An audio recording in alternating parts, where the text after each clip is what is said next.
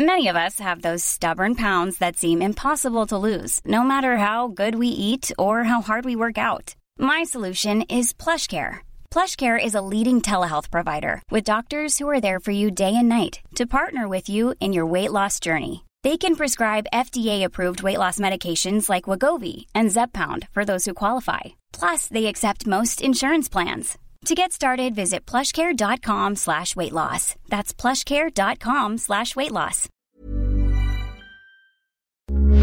Heraldo Radio, con la H que sí suena y ahora también se escucha. Inicia.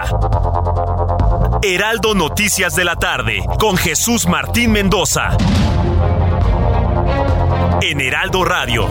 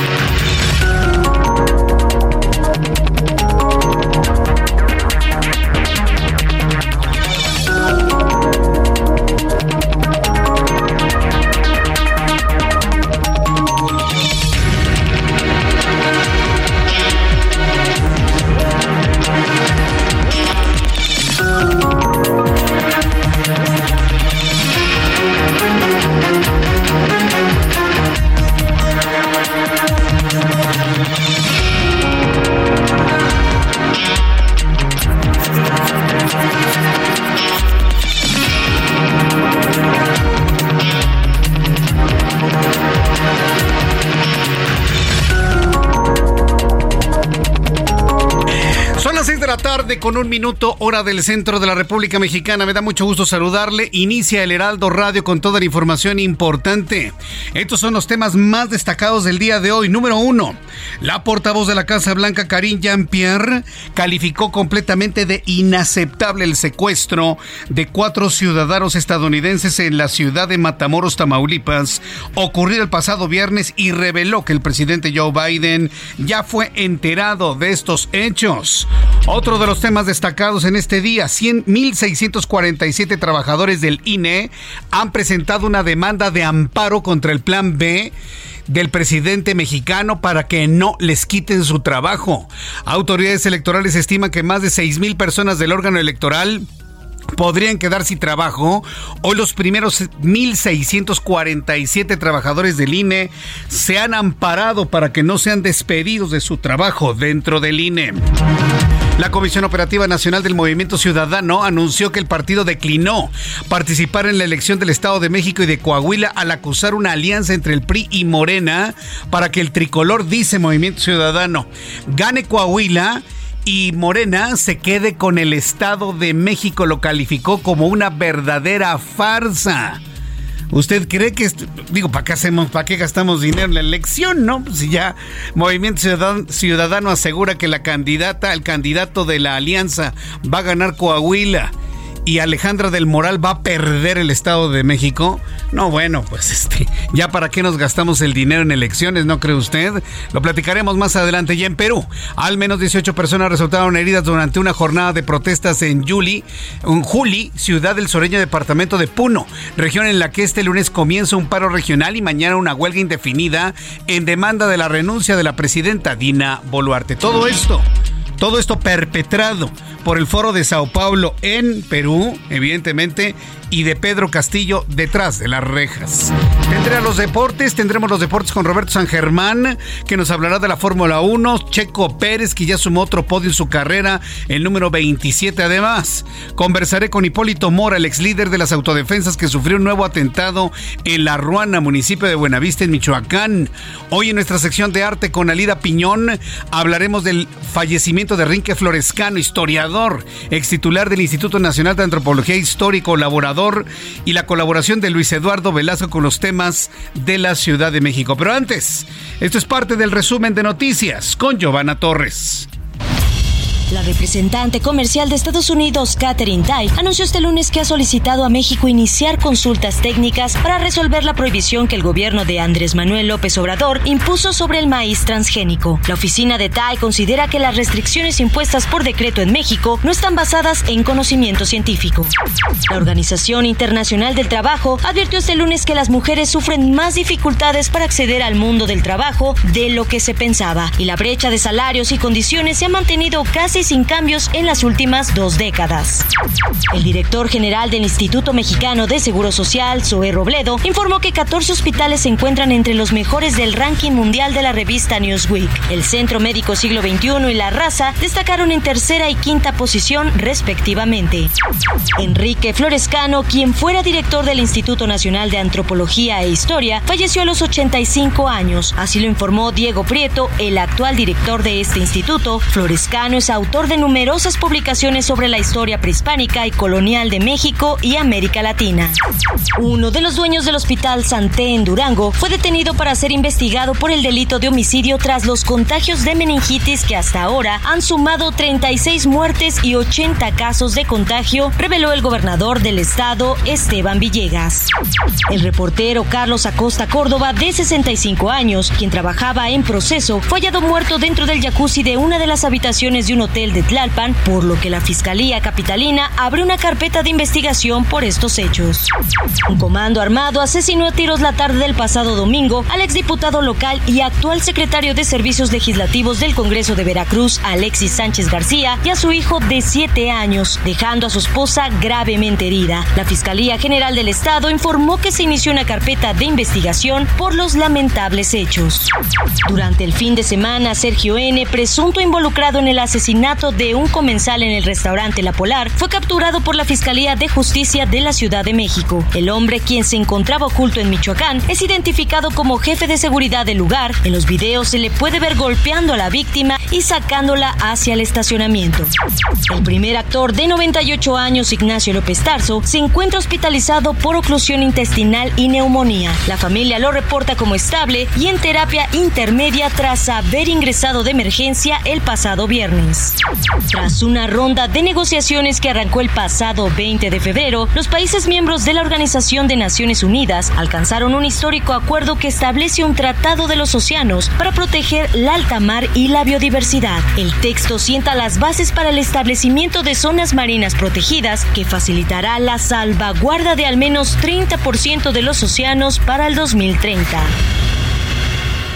Muchas gracias, Giovanna, por el resumen de las noticias más importantes del día de hoy que te compartiré en los próximos minutos. 6, 7, las 6 de la tarde, con 7 minutos hora del centro de la República Mexicana. Uno de los temas que más preocupan en este momento la opinión pública en nuestro país es esta pues crisis, yo creo que es una de las crisis más graves que se han vivido en la relación entre México y los Estados Unidos, ahora con el secuestro de cuatro ciudadanos estadounidenses en territorio nacional. Si usted no lo sabía, bueno, pues eh, eh, además de que están ofreciendo recompensas, esto mantiene tirante la relación entre México y los Estados Unidos. Estados Unidos desde la Casa Blanca, su vocera ha calificado esto como inaceptable. El embajador de Estados Unidos en México, Ken Sanazar, anunció que agentes del FBI ya trabajan con agentes mexicanos en la búsqueda de cuatro ciudadanos estadounidenses quienes fueron secuestrados el pasado viernes en Matamoros, Tamaulipas. En Matamoros, Tamaulipas. ¿Qué significa esto? que el FBI ya está trabajando dentro del territorio nacional. Vamos a conocer esta información con Ángel Arellano.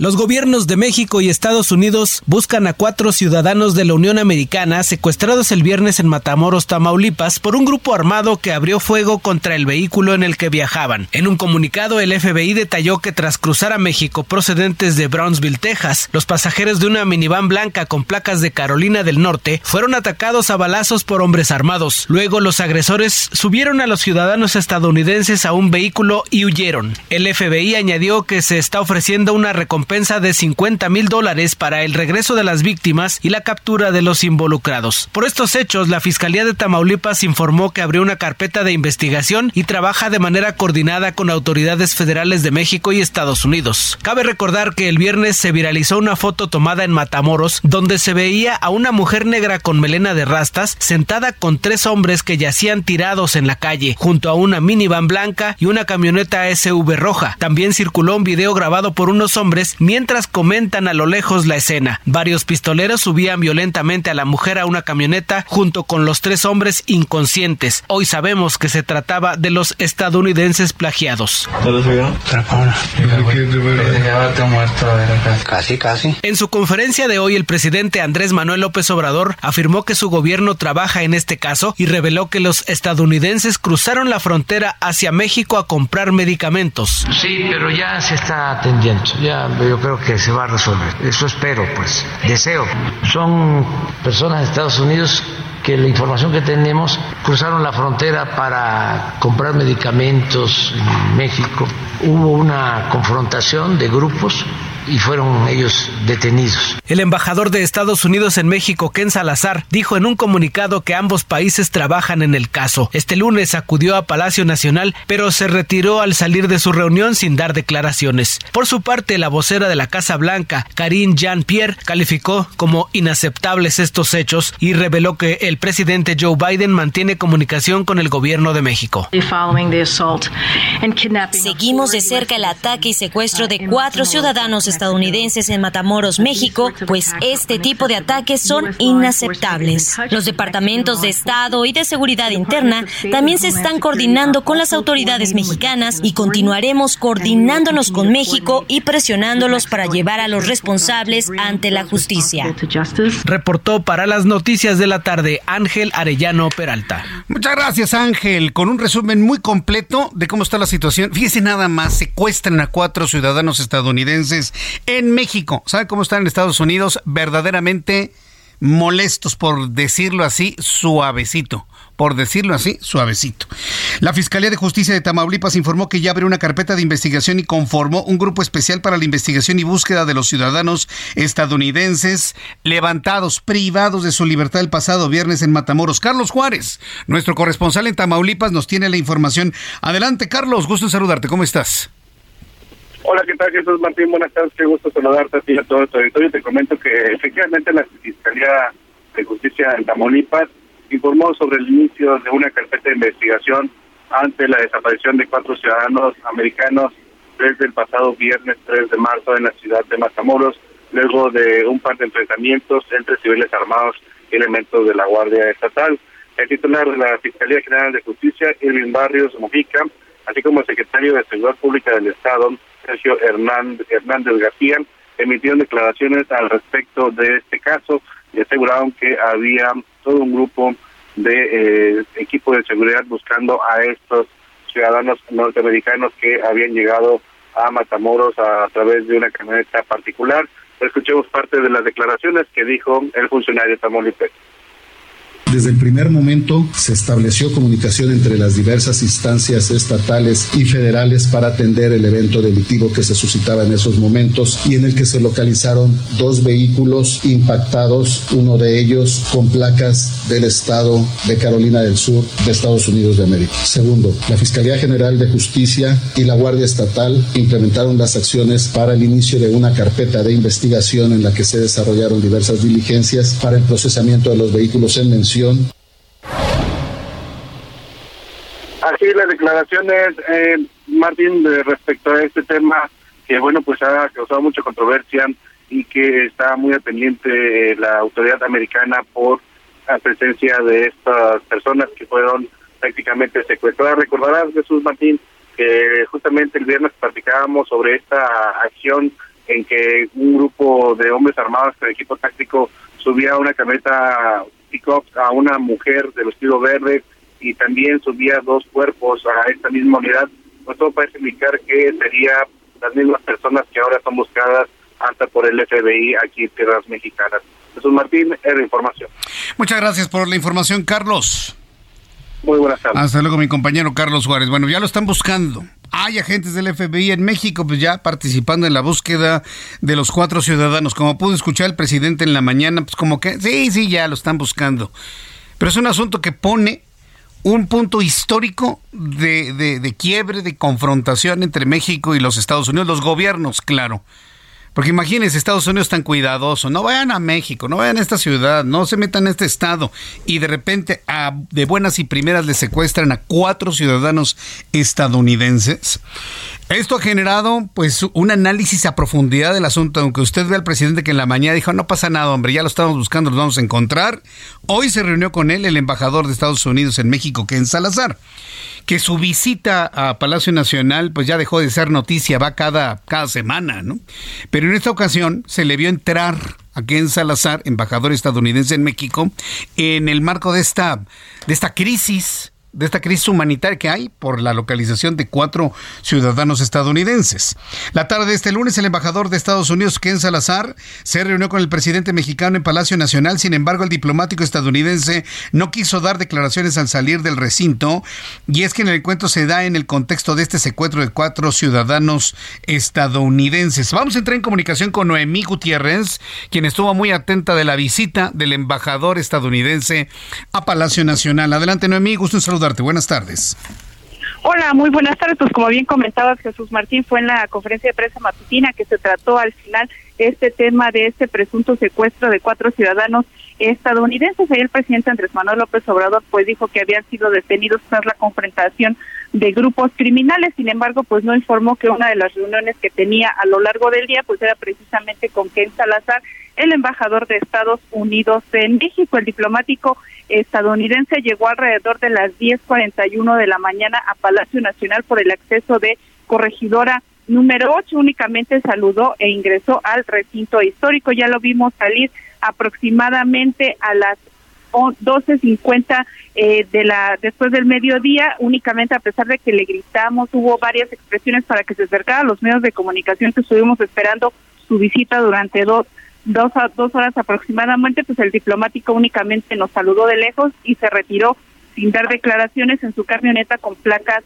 eh, diplomáticas. Y comentarte que después de que se retiró el embajador Kel Sanazán, salió el presidente Andrés Manuel López Obrador vestido de forma deportiva, ya que acostumbra alrededor del mediodía pues salir a practicar su deporte favorito y a pesar de que esta reunión pues generó mucha suspicacia y sobre todo polémica después de este secuestro de cuatro ciudadanos estadounidenses, pues la presidencia de la República pues no dio cuenta de este encuentro, no, no informó de todos los temas que se abordaron durante esta reunión de dos horas y tampoco si se abordó el tema del maíz transgénico. Y el presidente López Obrador pues siempre acostumbra a dar a conocer a través de sus redes sociales de qué se trataron estos encuentros, sin embargo pues no comentó nada y será mañana en la conferencia de prensa matutina pues que ya pueda dar mayor información de las acciones que está llevando a cabo el Gabinete de Seguridad, pero también de esta posición que dio la Casa Blanca de que este caso pues es inaceptable, Jesús Martín.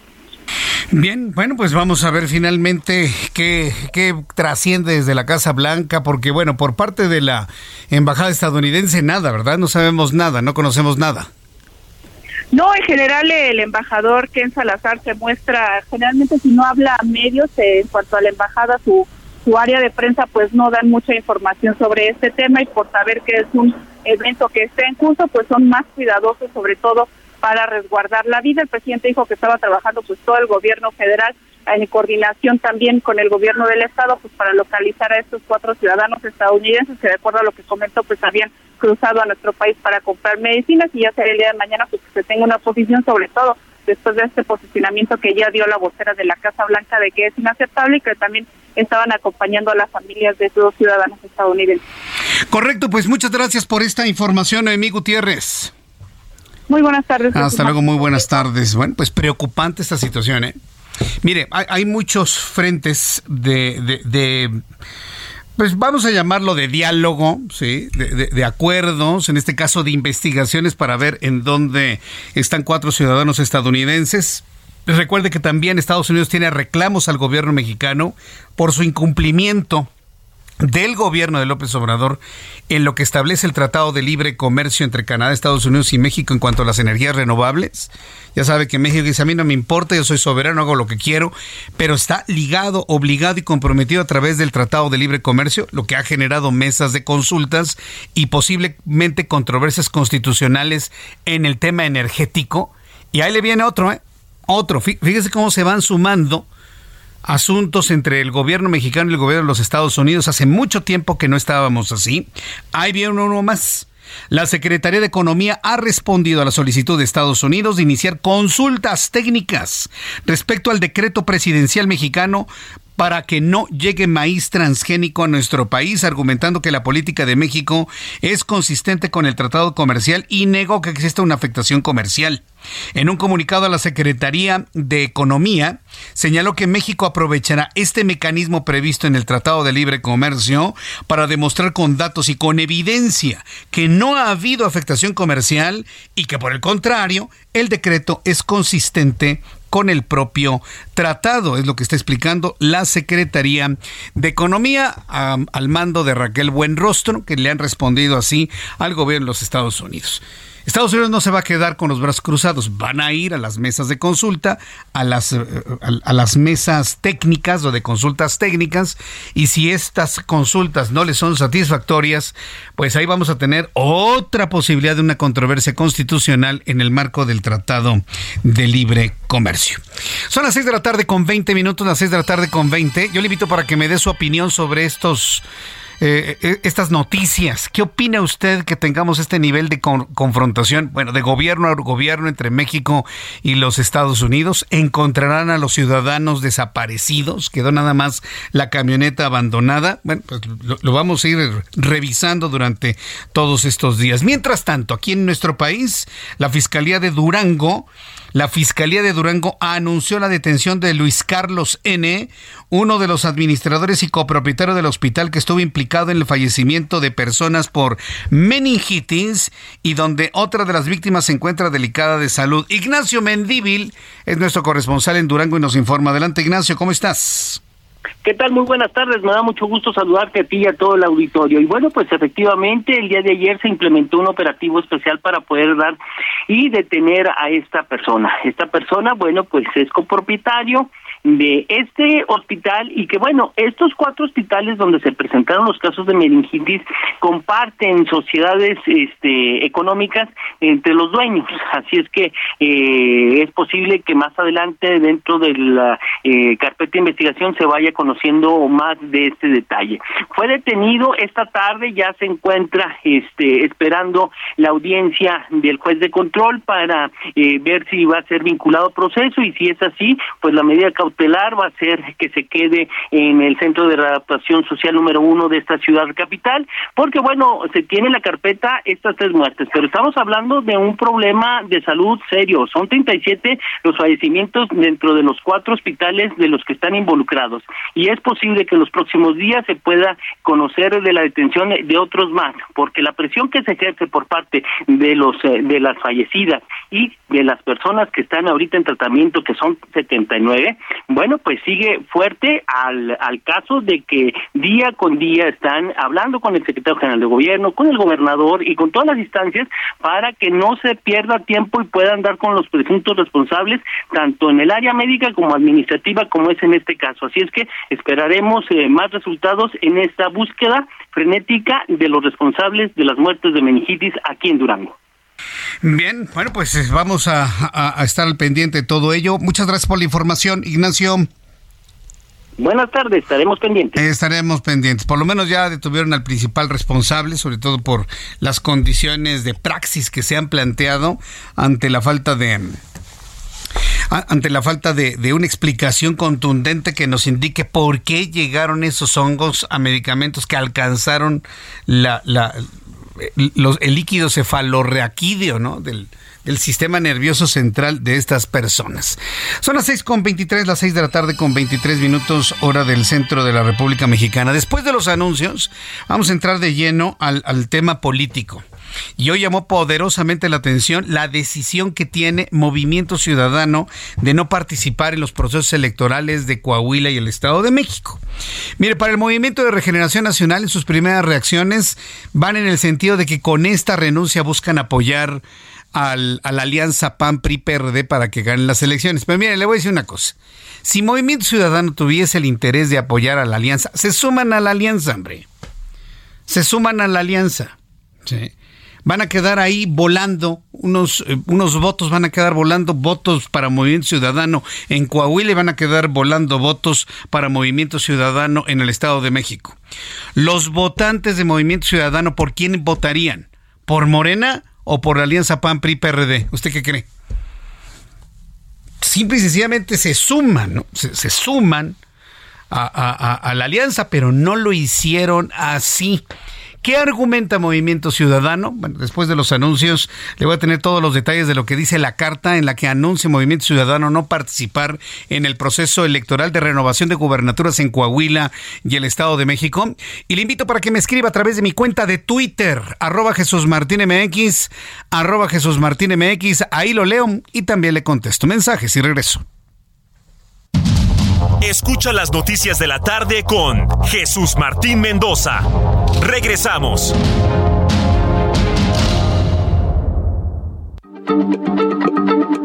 Heraldo Radio, la H se lee, se comparte, se ve y ahora también se escucha.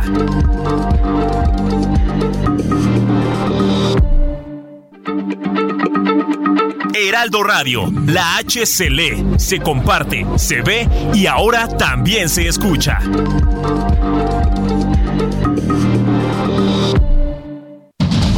Continúa Heraldo Noticias de la tarde con Jesús Martín Mendoza.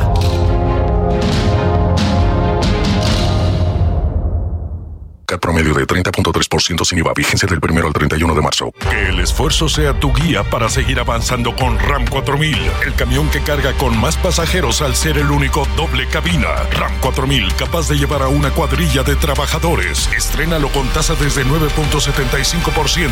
RAM a todo con todo.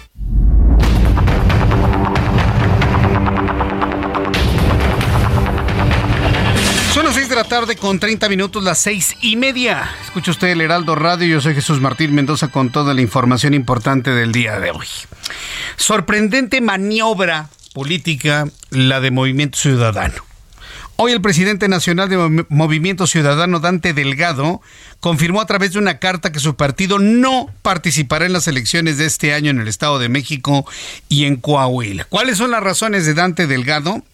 Dicen que primero va a concentrar sus baterías en el proceso electoral del 2024. Y así se lo, se lo planteo. ¿eh? Dante Delgado está segurísimo, segurísimo que Luis Donaldo Colosio puede ganar la presidencia de México en 2024, solito, con Movimiento Ciudadano. Porque no creo que ponga a Samuel García como candidato y tampoco Enrique Alfaro. perdón, don Enrique, sé que me está oyendo allá en Guadalajara, pero eh, si la política también es, son marcas, son productos de consumo, la marca más consolidada, sin duda alguna, es Luis Donaldo Colosio. Entonces, él dice que, bueno, pues que va a estar de alguna manera enfocando sus baterías para el proceso electoral de 2024 Usted ya me dirá si a Luis Donaldo Colosio en esta elección del 24 le alcanza para él solito con Movimiento Ciudadano hacerse de la presidencia de México. Yo le invito para que me lo comparta a través de mi cuenta de Twitter, arroba Jesús Martín MX, arroba Jesús MX. Pero lo importante es, ¿cuál es la percepción de Dante Delgado del proceso electoral en Coahuila y en el Estado de México? Lo calificó una farsa. Misael Zavala, reportero del Heraldo Media Group, nos tiene los detalles. Adelante, Misael. Jesús Martín, buena tarde, buena tarde, auditor. Efectivamente, pues hoy en una breve reunión la Comisión Operativa Nacional de Movimiento Ciudadano tomó la decisión de no participar en las elecciones a gobernador del Estado de México y también de Coahuila con el objetivo de que va por México esta alianza conformada por el PAN, el PRI y el PRD se enfrenten a Morena solos en los comicios locales. A 90 días de la elección en ambas entidades, el dirigente nacional de MC, Dante Delgado, explicó que dan un paso lateral para concentrarse eh, pues directamente sus baterías en las elecciones presidenciales de 2024 y por ende pues no participarán en estas elecciones del 2023. Durante la reunión Delgado informó a la Comisión Operativa Nacional del Partido Naranja que definen no, participar, no participar debido a que solo hay dos posturas, una la que busca rescatar la vieja política con Va por México y la otra alentar una nueva vieja política incompetente con Morena. Pero ¿qué te parece si eh, escuchamos cómo lo dijo Dante Delgado?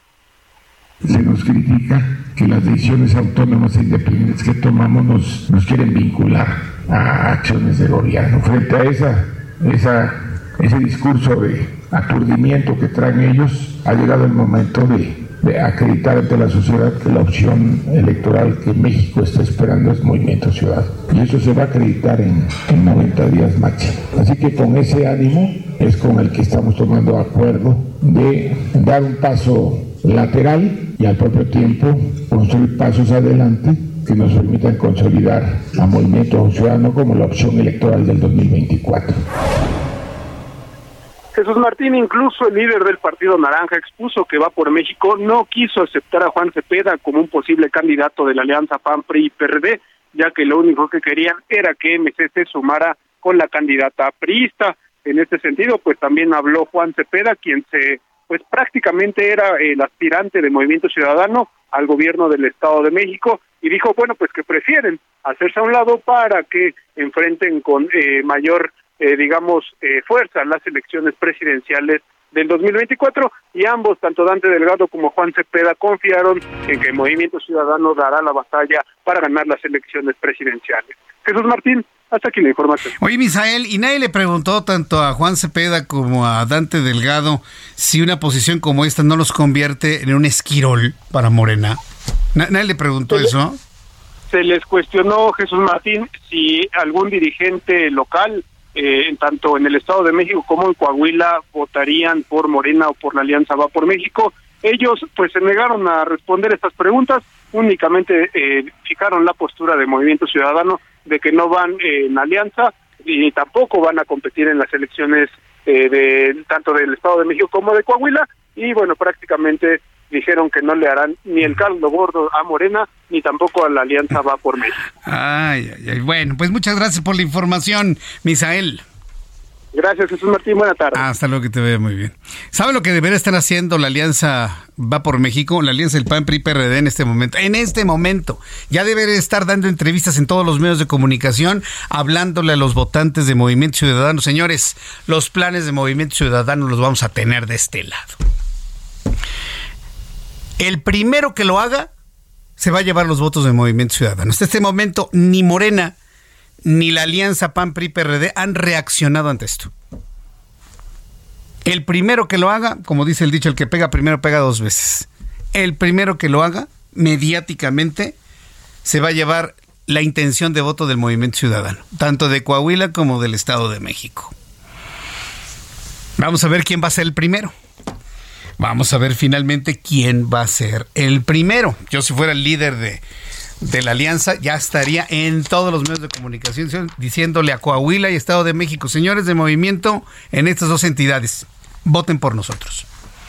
Sí, claro, sí, claro, conservando el discurso y eh, lo que la ley establece en estos tiempos que todavía no electorales, pero Precisamente por eso son políticos, ¿no? Porque precisamente dominan la, paz, la facilidad de palabra y la convocatoria a la participación ciudadana. Vamos a ver finalmente quién va a ser el primero en hacerlo. Cuando son las 6.37, las 6 de la tarde con 37 minutos, hora del centro de la República Mexicana. En otras noticias... Fíjense que el Instituto Nacional de Transparencia, Acceso a la Información y Protección de Datos Personales ordenó a la Secretaría de Seguridad y Protección Ciudadana dar a conocer los resultados de las evaluaciones de control de confianza de su titular Rosa Isela Rodríguez y de la Coordinadora Nacional de Protección Civil Laura Velázquez Alzúa. En respuesta a una solicitud de información, la Secretaría de Seguridad eh, Pública Ciudadana aseguró que no localizó la información de su titular debido a que fue designada en el cargo directamente por el presidente mexicano y asimismo omitió pronunciarse respecto a la funcionaria de protección civil. En la línea telefónica, Gerardo Rodríguez eh, Sánchez Lara, profesor investigador de la Universidad de las Américas Puebla, experto en seguridad, columnista del Heraldo de México. Estimado Gerardo, gusto en saludarte. ¿Cómo estás? Muy buenas tardes. Muy bien, querido Jesús Martín, a tus órdenes. A ver, ya hay una respuesta, y la respuesta es que no tienen información al respecto porque fue una designación directamente del presidente de la República. ¿Es la respuesta correcta o tenía que ir en, en, el sentido que me comentaste en televisión de las razones de seguridad nacional? ¿Qué opinas tú, Gerardo? son las dos cosas, pero el problema es que el INAI crea un precedente muy malo porque no conoce realmente cómo son los procesos de las evaluaciones de control de confianza. Permítame eh, explicártelo con un par de puntos. Primero, la información de los exámenes de control de confianza, si existieran y al parecer no hay, porque fue una designación presidencial, es, una, es un nombramiento de gabinete, que no hay ninguna ley, en la, o sea, no hay ninguna artículo Constitución ni tampoco en, el, en la ley de la Secretaría de Seguridad Pública que establezca la obligación de que Rosa Isela, la secretaria, tenga que hacer esos controles de confianza. La responsabilidad del nombramiento, Jesús Martín, recae en el presidente de la República, como sucedió con Felipe Calderón, con Genaro García Luna. Él tiene que hacerse responsable. Imagínate el impacto que tiene esto. Segundo, a ver, eh, la información de los exámenes de control de confianza incluyen datos personales que pueden atentar en contra de la seguridad del servidor público. De nuevo, la resolución del INAI genera un mal precedente. Segundo, el INAI desconoce que ni los mismos jefes del personal sujeto a evaluaciones de control de confianza pueden obtener esa información precisamente por protección de datos personales solo se informa al área administrativa que solicitó la evaluación y se le informa, fíjate Jesús Martín, con un a la oficina que, que mandó a algún aspirante a trabajar en su área de seguridad, si aprobó o no aprobó. No le pueden mandar absolutamente nada más de información.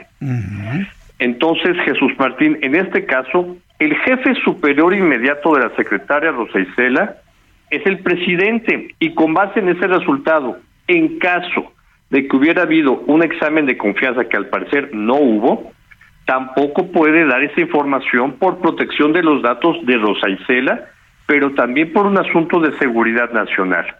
Entonces, la interpretación del comisionado eh, Adrián Alcalá, a quien aprecio mucho y conozco porque hemos estado en andanzas legales en, el INAI y de apoyo a esta institución, es incorrecta al decir que es para conocer si las personas servidoras públicas se encuentran capacitadas o no y si son aptas para el desempeño de sus funciones. Perdóname, pero las áreas de control de confianza, los poligrafistas, eh, los psicólogos que hacen eh, los, los análisis psicométricos, las personas que revisan también los papeles eh, de la trayectoria profesional y también de sus cuentas bancarias, no pueden entregar esa información. Jesús Martín. Oye, ahora, si estas designaciones son directas del presidente de la República a nivel de, eh, de gabinete, ¿eso significa que entonces ningún integrante del gabinete presidencial presenta estos exámenes de control de confianza, Gerardo? Lo desconozco, lo desconozco. Eh, en principio hay algunos que los han presentado, si han crecido, por ejemplo, en la Administración Pública Federal, ¿no? Si, si llegaron a ser directores generales o asesores, analistas, probablemente fueron subiendo si hicieron carrera en el servicio profesional, pero son muy pocas las instituciones que tienen estos requisitos, lamentablemente. Lo tiene el Centro Nacional de Inteligencia, lo tenía la Policía Federal, ¿no? Entonces, no, tampoco México tiene muchas capacidades para hacer estos exámenes de control de confianza. Son muy caros, son muy pocas las instituciones y se hacen cuellos de botella terribles. Entonces, no lo sé, Jesús Martín. Bueno, en, este caso, pues vamos a ver las, las reacciones que se sigan dando sobre ello. Y por lo pronto quiero agradecerte mucho, Gerardo Rodríguez, que nos hayas dado esta muy clara explicación al auditorio que escucha el Heraldo Radio. Muchas gracias, Gerardo. Fuerte abrazo. Fuerte abrazo, que te vaya muy bien. Gerardo Rodríguez, profesor investigador de la Universidad de las Américas Puebla, experto en seguridad, columnista del Heraldo de México, pues explicándonos ahora ya con esta respuesta, finalmente pues ya no va a pasar a mayores, ¿no? Finalmente, aún a la petición, a la petición de la del INAI, bueno, pues no va a haber datos o información en torno a la Secretaria de Seguridad simplemente porque es una designación presidencial y los datos que se puedan tener de ella son de seguridad nacional. Son las 6 con 43, las 6 de la tarde con 43 minutos hora del centro de la República Mexicana. De aquí de la capital del país nos vamos directamente hasta Michoacán. La Fiscalía de Michoacán informó que ya se encuentran identificados los presuntos agresores que el pasado sábado atentaron contra Hipólito Mora Chávez, ex líder de las autodefensas de Felipe Carrillo, Puerto La Ruana, en el municipio de Buenavista. El fiscal Adrián López Solís dijo que está muy avanzada la investigación, pues están identificados algunos de los copartícipes del hecho, por lo que adelantó que en los próximos días se estará judicializando la carpeta en contra de las personas identificadas. Charbel Lucio es nuestra corresponsal en Michoacán, está en la ciudad de Morelia y nos tiene más información. Adelante, Charbel. ¿Qué tal, Jesús Martín? Así es, esta investigación, dijo el fiscal Adrián López Solís, ya eh, lleva algunos avances y están identificados los partícipes directos de este hecho que ocurrió el sábado pasado en la localidad de La Ruana, en el municipio de Buenavista. Eh, bueno, les recuerdo que este ataque fue el segundo ocurrido en contra de Hipólito Mora en lo que va eh, pues de los últimos cinco meses. En noviembre de 2022, el ex líder de la Guardia de la Ruana denunció la primera agresión en su contra eh, que ocurrió en una huerta de limón de su propiedad y en este hecho murió uno de los presuntos sicarios. En este segundo evento que ocurrió el sábado, Mora Chávez informó que uno de sus guardias y una mujer eh, trabajadora de un comercio resultaron lesionados. Posteriormente circuló una versión respecto a que una persona involucrada en estos hechos había perdido la vida pero la fiscalía eh, no ha confirmado esta información. Dice que sigue investigando si esa muerte eh, que ocurrió en un hospital de Apatzingán está relacionada con el ataque a Hipólito. Eh, previamente, el pasado 24 de febrero, cuando se cumplió el décimo aniversario del levantamiento en armas contra el crimen organizado, Hipólito Mora lanzó un ultimátum al gobierno estatal y federal para que detenga a los criminales que dice operan en Buenavista, pues de lo contrario advirtió que habrá un resurgimiento de grupos autodefensas y también advirtió que este movimiento eh, pues incluso será mucho más fuerte que el de hace 10 años, pues dice que ahora cuenta con mayor respaldo de la sociedad, no solo en La Ruana, sino en todo el estado. Bien, Charbel, pues estaremos eh, informando más que se dé a conocer por parte de las investigaciones y la Fiscalía. Muchas gracias por la información, Charbel. Seguimos pendientes. Súbale el volumen a su radio. Tengo en la línea telefónica en estos momentos, sí, tengo a Hipólito Mora, ex líder de las autodefensas en Michoacán y también hay que recordar lo que es ex candidato al gobierno de Michoacán. Hipólito Mora, gracias por tomar la comunicación del Heraldo. ¿Cómo está? Muy buenas tardes.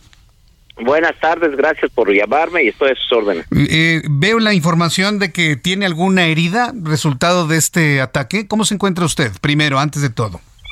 Estoy bien, gracias a Dios, sí, también resulté herido de, una esquirla y eh, pero lo más delicado son mi escolta, que ya está bien también, él sí recibió un impacto de bala y hay dos chamacas también, una empleada ahí de la refaccionaria donde yo estaba comprando algo y una chamaca de 22 años que llegó también a comprar un agua, una paleta ya a un negocio que está al lado, también ella este recibió como tres o cuatro este impactos y y este pero pues aquí estamos aquí estamos. Yo ya hoy reinicié mis actividades en mi trabajo y y aquí estamos esperando a, ver qué, qué pasa con las personas que nos atacaron este ojalá y empiecen a girar órdenes de aprehensión sobre ellos. Eh, usted confía en la investigación que está haciendo la fiscalía en la entidad ¿Cómo? ¿Usted confía en las investigaciones que se están realizando por parte de la Fiscalía General del Estado de Michoacán? Sí, sí confío, pero pues desafortunadamente en 10 años que tenemos, eh, ha habido muertes en varios enfrentamientos que, que hemos tenido, nos han llegado siempre, como pasó el sábado, donde estamos, agredirnos, lo único que hacemos es defendernos, y en esos 10 años no ha habido un solo detenido, después de tanta muerte que ha habido. este, es, es lo malo que, que está pasando y por eso es que el crimen organizado pues está confiado, sigue haciendo de las suyas, pensando en que eh, no los van a detener. Sí, eh, la garantía de la impunidad, ¿no? Es lo que los hace de alguna manera actuar. ¿Cómo, se puede salir a la calle? ¿Cómo se puede retomar una vida normal cuando se tiene ya este tipo de experiencias o cuando ya se sabe que alguien quiere hacerle daño a Hipólito Mora? Pues la verdad, es la intención de verme fanfarrón, pero pues yo me siento bien.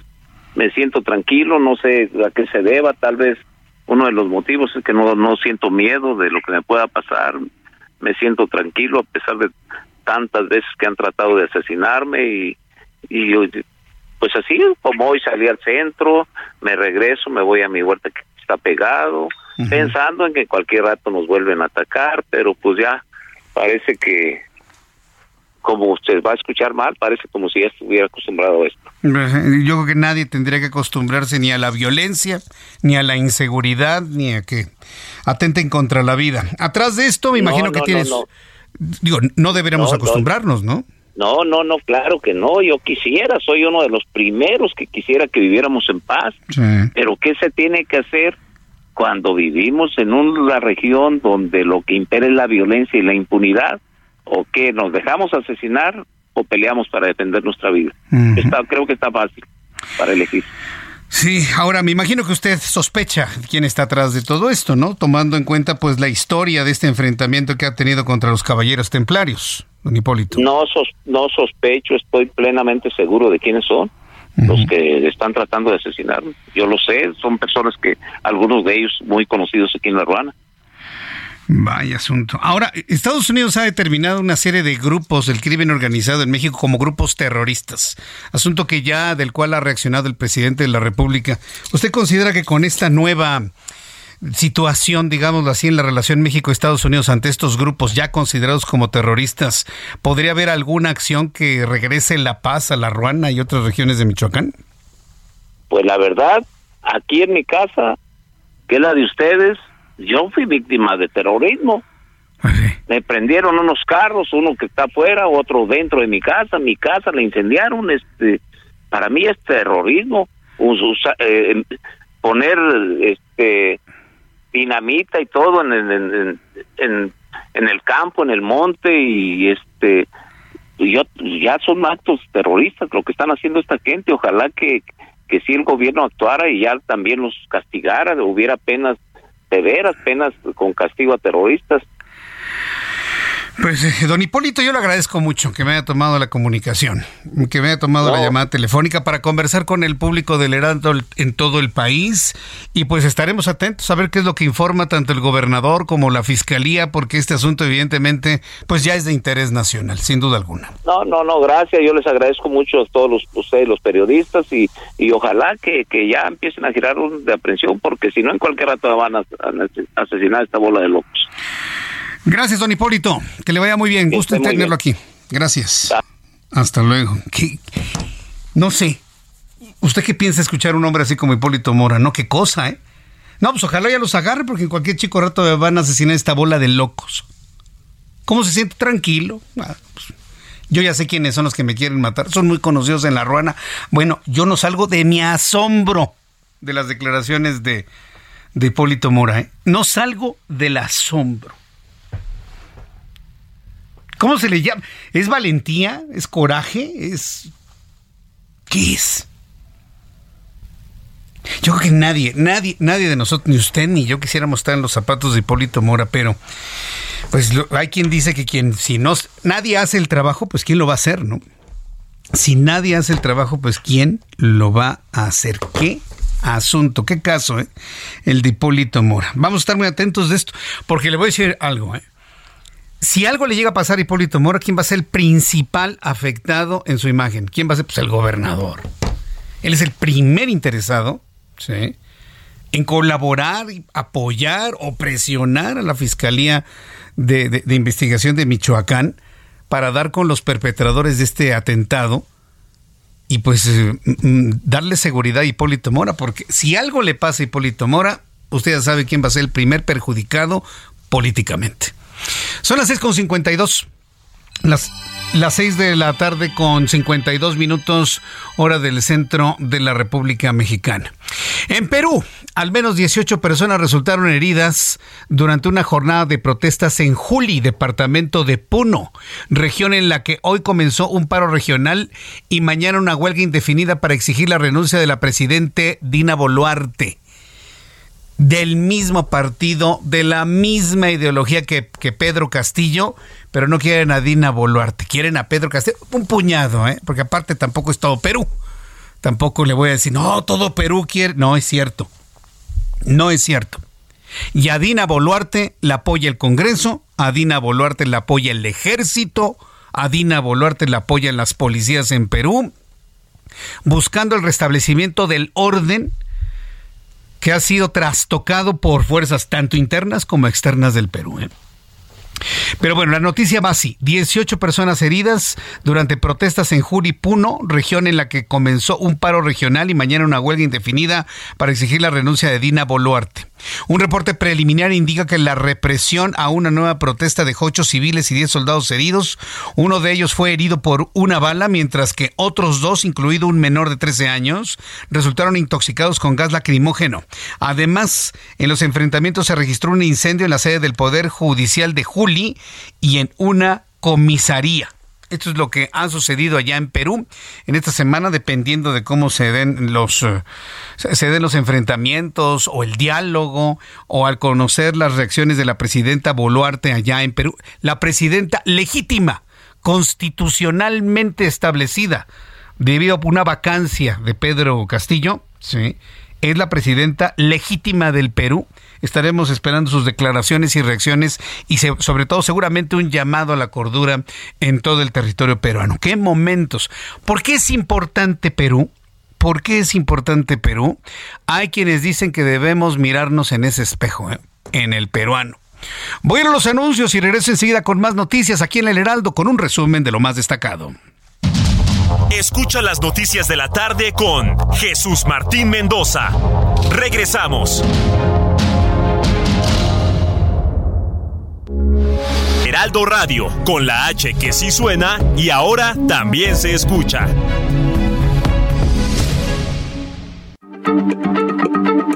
Heraldo Radio, la H se lee, se comparte, se ve y ahora también se escucha.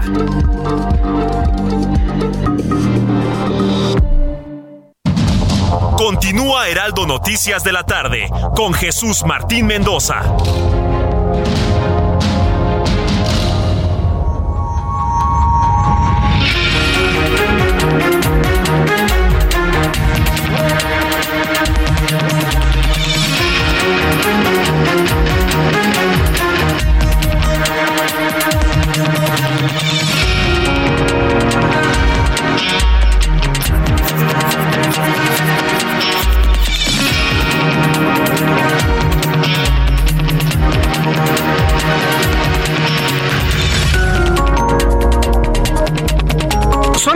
Punto, las 19 horas en punto hora del centro de la República Mexicana. Le presento un resumen con las noticias más importantes aquí en el Heraldo Radio. Noticias desde Perú, 18 personas han resultado lesionadas luego de protestas en contra del gobierno de Dina Boluarte. Aseguran que se van a mantener en protesta, en huelga permanente hasta la renuncia de la actual presidenta peruana. Mientras tanto, el presidente de este país cuestionó y exhibió los sueldos de consejeros y comisionados de diversos órganos autónomos, así como de los ministros de la Suprema Corte de Justicia de la Nación, a quienes acusó de poner el mal ejemplo pues yo le invito a que me diga a través de mi cuenta de Twitter si este tipo de discursos tienen todavía efecto o no tienen efecto. Por lo pronto, hoy estuvo revelando información delicada. Y al ratito le voy a platicar por qué. Así que le invito para que me escriba a través de mi cuenta de Twitter, arroba Jesús. Una juez federal suspendió por tiempo indefinido la resolución de amparo tramitado por la señora Yasmín Esquivel contra la integración del Comité Universitario de Ética de la UNAM que analiza el caso del plagio en el que incurrió en 1987. Esto quiere decir que el Comité de Ética de la UNAM se conformará y continuará con sus investigaciones y con la información que generen. Le informo que esta mañana el presidente mexicano informó que el próximo jueves 9 de marzo su conferencia se realizará desde el búnker del ex secretario de Seguridad Pública, Genaro García Luna. El presidente le dijo a los reporteros que se van a rayar por lo que van a ver y recordó que cuando Genaro García Luna invitaba a los machuchones del periodismo a ese búnker a ver sus pantallas y su equipo de periodistas salían diciendo de ahí, qué maravilla. Bueno, ¿Qué, es preferible? ¿Que alguien salga diciendo qué maravilla o qué desastre? Bueno, yo nomás se lo dejo este, para la reflexión. Bien, más noticias en este resumen. Informo que, que, también López Obrador calificó como propaganda la intención de congresistas del Partido Republicano de los Estados Unidos de designar como terroristas a los carteles mexicanos del narcotráfico. Más adelante voy a conversar con Armando Guzmán, él es periodista en Washington, quien nos tendrá todos sus comentarios y lo que se sabe en este momento sobre el secuestro de cuatro estadounidenses en territorio mexicano. En entrevista con el Heraldo Radio, el experto en seguridad Gerardo Rodríguez Sánchez Lara calificó como un precedente muy malo la solicitud del INAI a la Secretaría de Seguridad y Protección Ciudadana de transparentar las evaluaciones de control de confianza de su, su titular Rosa Isela Rodríguez y la Coordinadora Nacional de Protección Civil Laura Velázquez Alzúa, al explicar que los nombramientos fueron directos por parte del presidente de la República, además de tratarse de un tema de seguridad nacional, al estar implicados los datos personales de ambos funcionarios. Así lo dijo Gerardo Rodríguez. El problema es que el INAI crea un precedente muy malo porque no conoce realmente cómo son los procesos de las evaluaciones de control de confianza. Permítame eh, explicártelo con un par de puntos. Primero, la información de los exámenes de control de confianza, si existieran y al parecer no hay, porque fue una designación presidencial, es, una, es un nombramiento de gabinete, que no hay ninguna ley, en la, o sea, no hay ninguna artículo constitución, ni tampoco en, el, en la ley de la Secretaría de Seguridad Pública que establezca la obligación de que Rosa Isela, la secretaria, tenga que hacer sus controles de confianza. Esto nos dijo Gerardo Rodríguez en entrevista con El Heraldo. Mientras tanto, el ex líder de las autodefensas de la Ruana, Michoacán, Hipólito Mora, compartió los detalles sobre el ataque armado que sufrió el pasado fin de semana y explicó que a pesar de tener una herida por esquirla, se encuentra bien y confió en que la investigación de la Fiscalía, a pesar de que en 10 años no ha habido detenidos de este tipo de hechos, haya gente conocida de la Ruana que quiera asesinarlo, pero dijo en entrevista que no tiene miedo. Esto fue lo que dijo Hipólito Mora. Estoy bien, gracias a Dios, sí, también estoy herido desde una esquirla y, y en esos 10 años no ha habido un solo detenido, después de tanta muerte que ha habido. Es, es lo malo que, que está pasando y por eso es que el crimen organizado pues está confiado, sigue haciendo de las suyas, pensando en que eh, no los van a detener no sospecho, estoy plenamente seguro de quiénes son los que están tratando de asesinarlo. Yo lo sé, son personas que, algunos de ellos muy conocidos aquí en La Ruana. Aquí en mi casa, que es la de ustedes, yo fui víctima de terrorismo.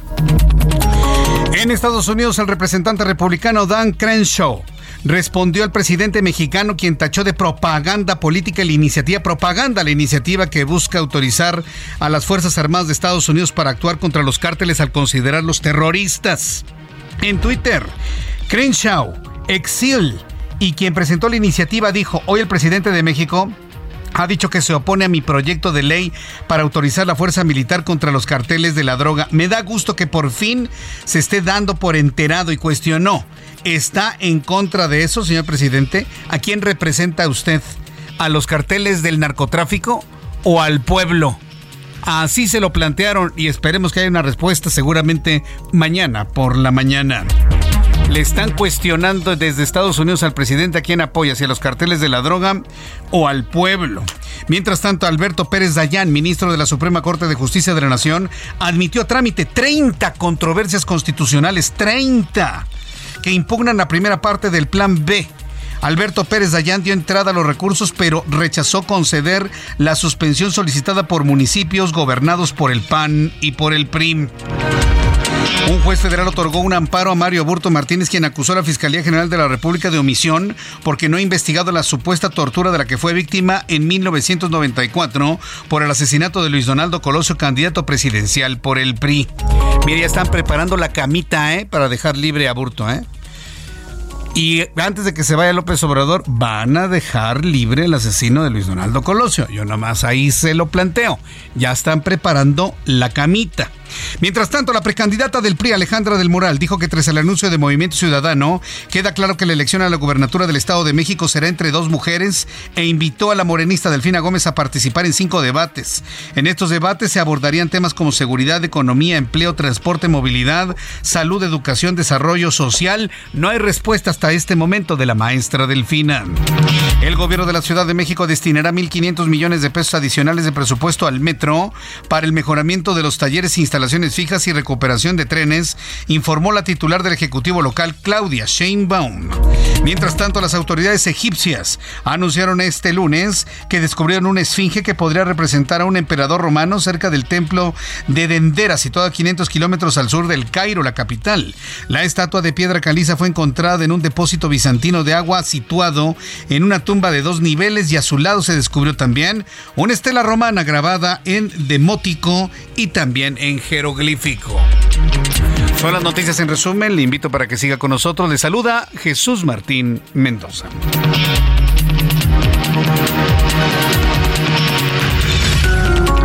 Son las 7 con 8, las 7 con 8 hora del centro de la República Mexicana. Seguramente usted notó dos noticias que se interrelacionan de una manera verdaderamente sorprendente, pero ahorita lo platicamos. Antes entro en contacto con mi compañero Israel Lorenzana, quien nos tiene información a esta hora de la noche. Israel, ¿en dónde te ubicamos? Buenas noches. Jesús Martín, muchísimas gracias. Esta vez estamos ubicados en la zona norte. Nos hemos desplazado a través de la vía de los insurgentes hasta la México Pachuca, aquí en la zona del Estado de México. Precisamente se trata de Catepec. Fíjate que carga vehicular importante para nuestros amigos desde la zona de Indios Verdes y esto con dirección hacia la vía Morelos. Hay muy pocas alternativas, Jesús Martín. No nos queda más que pedirles que anticipen su paso por varios minutos si su destino es el perímetro del río de los Remedios, Tlanepantla, Ecatepec o bien la propia vía Morelos. El sentido opuesto, la circulación totalmente aceptable, ligeros asentamientos en el río de los Remedios, pero nada para abandonar esta importante arteria para nuestros amigos que van con dirección hacia la Ciudad de México. Hay que anticipar su paso y si requieren de alternativas, sin duda alguna, Centenario es una muy buena opción esta tarde-noche para desplazarse hacia Martín Carrera. Pues Jesús Martín, la información que yo te tengo. Gracias por la información, Israel Lorenzana. Mañana, tarde, noche, tú siempre al frente de las noticias de la ciudad, ¿eh? Gracias, Israel. con mucho gusto, Jesús Martín, para informar al auditorio. Muchas gracias. Israel Lorenzana, reportero urbano del Heraldo. Gerardo Galicia también, mañana, tarde, noche, en todo momento con la información vial. Adelante, Gerardo. Siempre con gusto y completamente en vivo, Jesús Martín. Excelente noche y tenemos información ya desde el centro histórico en la calle de Tacuba. Estamos recorriendo esta vía y ya tenemos a la vista un largo asentamiento justo llegando a su cruce con el eje central. El motivo, las eh, metálicas que se están colocando eh, justo en el primer cuadro de la capital con motivo de la marcha del próximo 8 de marzo, el Internacional de la Mujer. Por ese motivo tenemos reducción de carriles y un avance complicado si van a utilizar la calle de Tacuba. Si van a utilizar Avenida Juárez, van a toparse con similares condiciones justo llegando al Palacio de Bellas Artes. Y en el caso del ex central, ya tenemos operativo que realizan la Policía de Tránsito para agilizar la circulación y por lo pronto a esta altura, si lo están consiguiendo, el avance por lo menos es aceptable. Y por lo pronto, Jesús Martín, el reporte. Muchas gracias por eh, la información. Gracias, Gerardo. Hasta luego. que te vaya muy bien, mi compañero Gerardo Galicia. Son las 7 con 11, las 7 con 11 hora del centro de la República Mexicana. Antes de ir a la economía y las finanzas de mi compañero Héctor Vieira, quiero que usted piense y reflexione un asunto que a mí me parece que es muy delicado. A mí en lo personal me parece que es muy delicado y en los medios de comunicación debemos señalarlo más que como una crítica, como una advertencia del peligro que esto significa. Más que una advertencia como el peligro que esto significa. ¿sí? A menos de que se busque hacer daño. No creo que sea la intención. Pero si el presidente no se está dando cuenta de lo que está haciendo, está generando condiciones de, de mucho peligro para muchas personas. ¿A qué me refiero? Hoy entrevisté a Gerardo Rodríguez con esta solicitud de información que el INAI le está pidiendo a la Secretaría de Seguridad Ciudadana sobre datos de confianza de Rosa Rodríguez. ¿Cuál es la respuesta? Además de que no hay datos, no se pueden dar porque es información de seguridad nacional. Estamos hablando de la Secretaría de Seguridad Ciudadana. Hasta ahí estamos todos de acuerdo. Además de que hay datos sensibles, ¿sí? que hay datos sensibles que tienen que protegerse por la ley de datos personales. Hasta ahí vamos todos de acuerdo, ¿no? ¿Qué hizo hoy el presidente de la República? Reveló datos, sueldos, salarios de consejeros electorales, de ministros de la Suprema Corte de Justicia de la Nación. Primer punto. Está vulnerando el presidente lo que busca proteger en Rosa Isela Rodríguez. Lo vulnera para los consejeros y lo vulnera para los ministros de la Suprema Corte de Justicia de la Nación. Dos, es una violación al derecho fundamental de protección de datos personales. Tres, los pone en una situación de indefensión ante el crimen organizado. Si en este momento un grupo de criminales saben cuánto gana un ministro, una ministra, cuánto gana un consejero, una consejera, los pone en la mira del crimen, del secuestro. ¿Eso es lo que busca el presidente o lo único que busca es que la gente menos informada, más manipulable de este país, que lamentablemente es la mayoría, digan, ay, sí ganan muchísimo. No, sí, votemos por una opción donde no ganen nada. A ver que ganen el salario mínimo todos, ¿no? Hasta el presidente. Ahí sí no les va a gustar. No se vale poner en ese nivel de indefensión y de vulneración a estas personas. Nada más por un asunto de carácter político. Entonces, sí, lo tengo que señalar, sí, porque si no se ha dado cuenta el presidente, hay que decírselo. Oiga, presidente, está usted poniendo, además de que está violando el derecho a la protección de datos personales, primer asunto, los está poniendo en situación de vulnerabilidad, porque aquí hay grupos que los pueden secuestrar por quitarles el dinero que usted dice ganan. Asunto que no vamos a conocer de su equipo más cercano. Entonces, no se puede proteger con un lado y desproteger del otro lado con la otra mano. Eso se llama incongruencia. Lo tengo que señalar porque, mire, le pasa algo a los ministros, le pasa algo a los consejeros, porque se está violentando su derecho a la secrecía de su información. No, bueno, pues, ¿en, en qué caballo vamos? ahorita son los consejeros. Ya lo hicieron con algunos periodistas, con Carlos Loret de Mola, por ejemplo.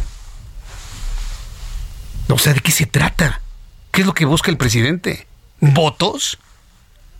Los está poniendo en una situación de vulnerabilidad a través de uno de los foros más poderosos que hay en este momento en el país, que es la conferencia matutina. Pero en fin, lo tengo que señalar porque, pues, si no, imagínense, luego van a decir que en los medios nunca se dijo algo así. Bueno, son las siete y cuarto. ¿Vamos con Héctor? Ah, vamos con el consejero, sí. Eh, entro en comunicación en estos momentos con el doctor Ukib Espada Zancona, consejero del Instituto Nacional Electoral.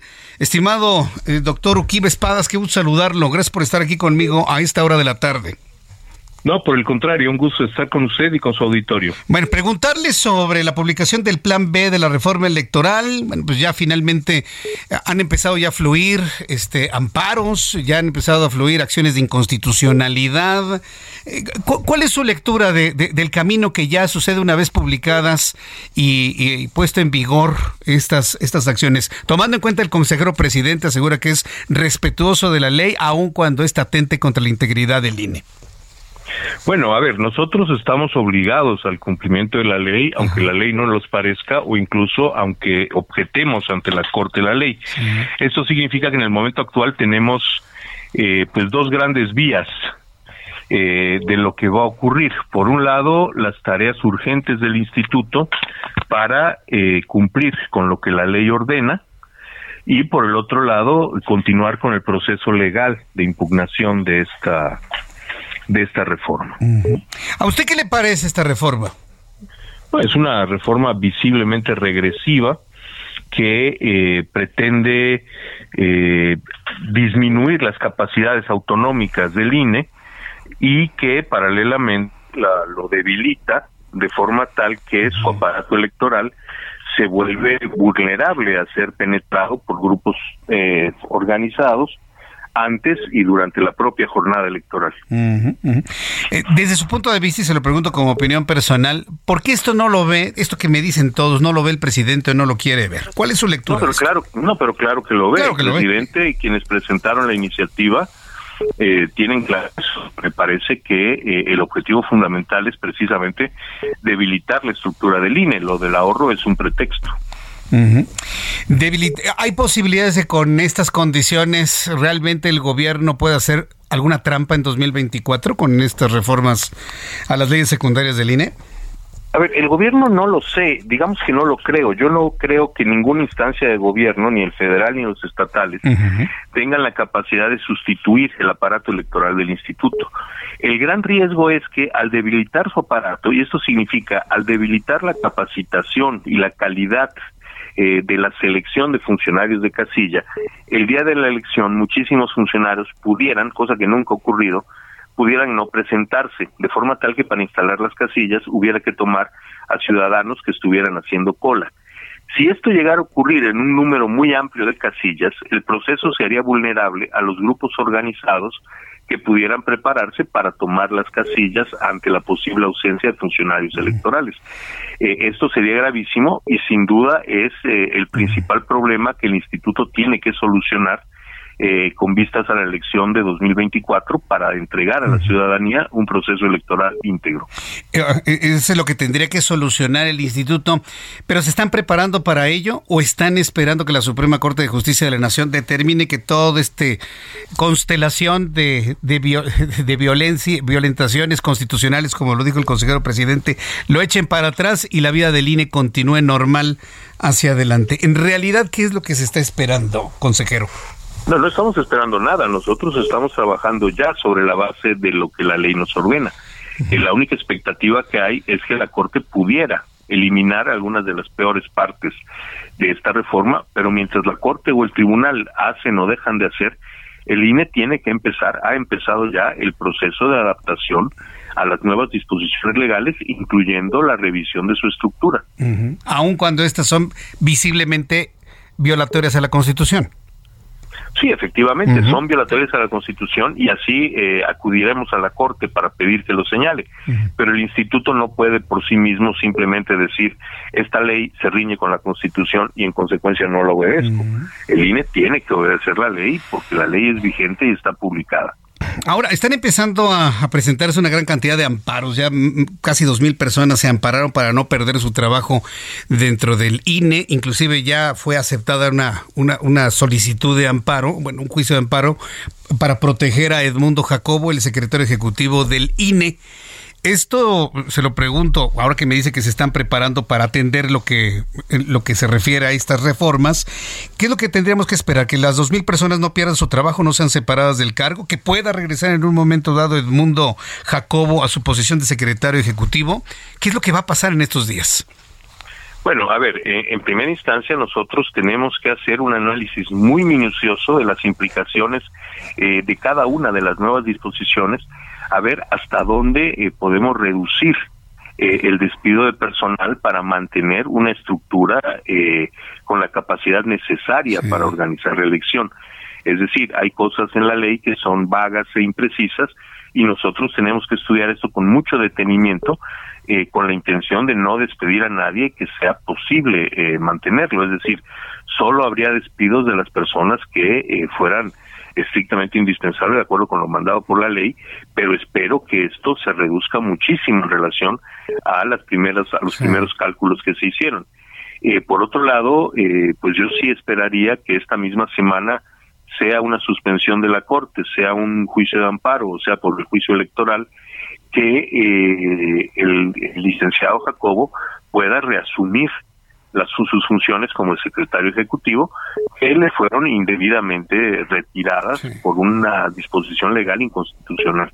Totalmente, ¿no? Pues es violatoria la autonomía del Instituto Nacional Electoral. Completamente. Eh, finalmente, doctor eh, Ujibe Espadas, eh, ¿qué opinión le merece que el presidente mexicano esté ventilando sueldos, dineros, posesiones de consejeros del INE, de ministros de la Suprema Corte de Justicia de la Nación? Lo comentábamos hace unos instantes, los pone eso ustedes en una situación de terrible vulnerabilidad ante el crimen organizado, además de ser violatorio al derecho de la protección de datos personales. ¿Qué, qué, le pareció lo de hoy en la mañana? A ver, los sueldos de los empleados públicos son públicos. Eh, probablemente el método no me guste, pero la realidad es que cualquier persona que ha, que ha querido sabe exactamente cuál es el pago que recibimos. Eh, lo que sí, hay, bueno, hay, hay cosas en los anuncios, por, por ejemplo, se dicen los salarios brutos, pero cuando se habla del presidente solo se menciona el salario neto y cosas por el estilo. Eh, a mí en lo personal no me avergüenza el salario que recibo. Yo cobro mensualmente del Instituto Nacional Electoral. Yo recibo 153 mil pesos, que están muy abajo de los 400 mil que se ha dicho que percibo, o de los 300 y 350 mil con los que el secretario de Gobernación estuvo estuvo generando infundios. No es verdad. Eh, sí tenemos unos sueldos eh, elevados, pero de ninguna manera sueldos desorbitantes que ni de lejos nos podrían permitir una vida extravagante como la de que se nos acusa. Eh, además, no todos los consejeros somos originarios de esta Ciudad de México, de forma tal que tenemos que pagar acá, además de mantener nuestras casas de origen, tenemos que pagar acá rentas y servicios que duplican nuestros gastos y que eh, pues es parte de lo que de lo que se compra con nuestros salarios y que en el caso del presidente de la República forman parte de otras prestaciones que él recibe, no de su salario. Bueno, pues eh, doctor Espadas, yo le agradezco mucho que nos haya hecho todas estas aclaraciones, estos comentarios, este análisis de la situación que se vive actualmente en el INE. Pues le agradezco mucho este tiempo, ¿eh? Y cualquier cosa lo estaremos consultando en el tiempo por venir. Gracias, eh, doctor Espadas, que le vaya muy bien. Por el contrario, muchas gracias a usted. Hasta luego. Hasta luego, que le vaya muy bien. El doctor Uquibe Espadas Ancona, consejero del INE. Una cosa es de que el salario esté visible, que esté a público y otra cosa es que se hablen infundios. Hijo. Yo, yo, sigo pensando que aún así, en la forma en la que se presentan las cosas, pone en una situación de vulnerabilidad a consejeros del INE, ministros de la Suprema Corte, magistrados del Tribunal Electoral, finalmente a quien se le ventile, ¿no? Es, un asunto verdaderamente delicado desde mi punto de vista. Pero en fin, ahí está, cumpliendo el INE lo que en la ley confiere, aunque esta ley en este momento es violatoria de la Constitución. Confía el doctor Espadas, ¿eh? que esta semana, esta semana se pronuncie la Suprema Corte de Justicia de la Nación en torno a este paquete de iniciativas claramente violatorias a la Constitución en contra del INE. Son las 7.25, vamos a ir a los anuncios y regreso enseguida con más noticias. Le invito a que me escriba a través de mi cuenta de Twitter, arroba Jesús Martín MX.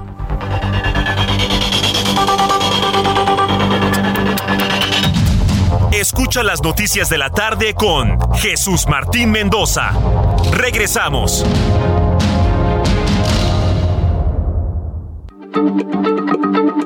Heraldo Radio, la H se lee, se comparte, se ve y ahora también se escucha.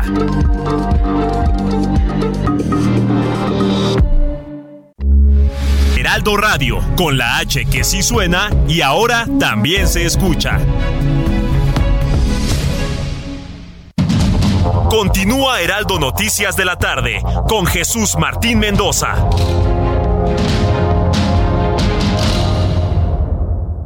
CAT promedio de 30.3% sin IVA, vigencia del 1 al 31 de marzo. Que el esfuerzo sea tu guía para seguir avanzando con RAM 4000, el camión que carga con más pasajeros al ser el único doble cabina. RAM 4000, capaz de llevar a una cuadrilla de trabajadores. Estrénalo con tasa desde 9.75%. RAM a todo con todo. Son las 7 con 30, las 19 horas con 30 minutos, hora del centro de la República Mexicana. Maneje con cuidado, usted que va por las calles de la Ciudad de México, maneje con cuidado, respete los saltos, prenda las luces del auto, no se le vaya a olvidar prender las luces. Si no sabe estacionarse, estacionese bien. Hay que aprender a estacionarse para que de esta manera, bueno, pues no haya problemas como los que algunas imágenes me han llegado de un de una carambola y de una camioneta que se quiso brincar todos los autos. No, no, no, no, no se mete usted en ese tipo de, problemas. Estacionese bien, ya se evitará que lo choquen, por supuesto.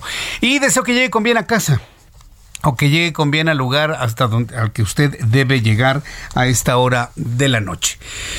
Bien, pues vamos a continuar con la información y vamos a retomar el tema de los cuatro estadounidenses secuestrados. ¿Cómo se está digiriendo el tema en los Estados Unidos? Amigos que nos escuchan en Chicago, amigos que nos escuchan en San Antonio, en Brosville, Houston, eh, Corpus Christi, en fin, varias ciudades de los Estados Unidos.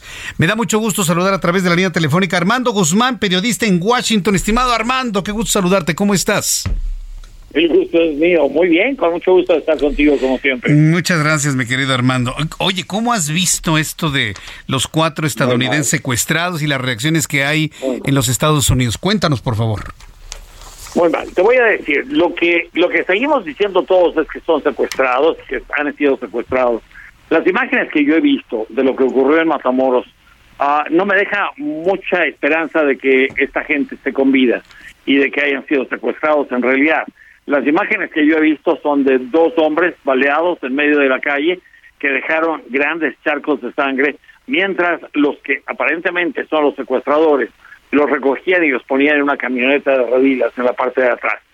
Ah, aparentemente se trata de que esta gente se confundió y estos cuatro estadounidenses con una camioneta que llevaba placas de Carolina del Norte, no sabemos si venían de Carolina del Norte o si solamente la camioneta llevaba placas de ese estado, uh, fueron aparentemente a México a un procedimiento de cirugía plástica. allá cuesta menos de la mitad de lo que cuesta acá. Y aparentemente una mujer que iba con tres compañeros o tres amigos es la, que está secuestrada en este momento y otros dos fueron mal heridos o, o, peor y hay todavía hay uno que parece ser muy joven que está también con ellos. Ah, todo esto en este momento cae como una patada, porque son dos ah, ah, rivales, dos carteles rivales, el cartel del Golfo y el cartel del, noroeste, del noreste. y todo este tipo de cosas ha hecho que en Washington y a través de Estados Unidos empiece a haber una, una demanda de que Estados Unidos trate distinto esta situación con México y de que se declare a los carteles a organizaciones terroristas. Ahora, lo que te debo decir que con esto de declarar las organizaciones terroristas, nadie los está comparando con, con ISIS o con o, con alguna de las otras, con Al Qaeda o con alguna de esas, y esto no significa que los soldados americanos van a cruzar la, la línea o la, la, frontera y los vas a tener allá invadiendo México. Esto, esto no, no va a ocurrir, es una, es una verdadera idiotez solo pensarlo. Entonces, ah, lo que sí puede ocurrir es que al declararlos organizaciones terroristas, Estados Unidos tenga mucho más poder internacional y mucho más poder nacional con encontrar a las líneas que tienen de apoyo dentro de Estados Unidos, dentro de otros países, porque esto no se mueve solo y mucha gente en México está demandando saber quiénes son los carteles de acá. Bueno, los carteles de acá resulta que son los mismos carteles de allá y que esta gente ha venido y ha hecho a un lado a los afroamericanos y a los a los chinos y a la tira china y a un montón de otras organizaciones y ellos tienen su propio método de distribución. Entonces, pero de todas maneras, de cualquier manera, Estados Unidos los deja entrar. ¿Por qué los deja entrar? ¿Quién está detrás? ¿Quién los está ayudando? El senador Charles Grassley la semana pasada tuvo una audiencia en el Senado con el Procurador de Justicia a, a quien regañaron por por la, la poca atención que han tenido este tipo de casos y el senador Charles, eh, Charles Grassley le, exigió, le ordenó al FBI y a la DEA que entreguen toda la documentación y todas las pruebas y todas las grabaciones y todo lo que tenga de las relaciones con los carteles y gente en Estados Unidos. Esto va a ser muy importante. Y mientras esto ocurre, una iniciativa para hacer que los carteles sean declarados organizaciones terroristas entró a la Cámara de Representantes en enero y resulta que ahora el Comité de Relaciones Exteriores ah, la tomó para examinar esta propuesta. Ese es el primer paso que se toma en Estados Unidos para aprobar una ley. Primero tienes que pasar por comités, a los comités que tengas que pasar, ahí se aprueba o no se aprueba, se transforma, se le cambian cosas, se le adicionan o se le quitan y finalmente llega a los plenos de las cámaras en donde es votado y finalmente si el presidente está de acuerdo lo firma y lo hace ley. Estamos muy lejos de llegar a todo eso, pero mientras este tipo de cosas no no ayuda. Y déjame decirte, no esta cuestión del narcotráfico y de que manden fentanilo y de... O sea, eso no ayuda y eso los tiene muy inquietos. Pero lo que más les molesta es todas estas imágenes en las que vemos que hay verdaderos ejércitos de cada uno de los carteles, armados hasta los dientes, con armamento que es militar, y el total descuido y el total uh, abandono uh, del gobierno federal mexicano en muchas extensiones de su territorio. Es tierra de nadie. Entonces, el gobierno de, de Estados Unidos ha declarado a seis estados, México, como lugares a los que no deben asistir los estadounidenses de ninguna manera.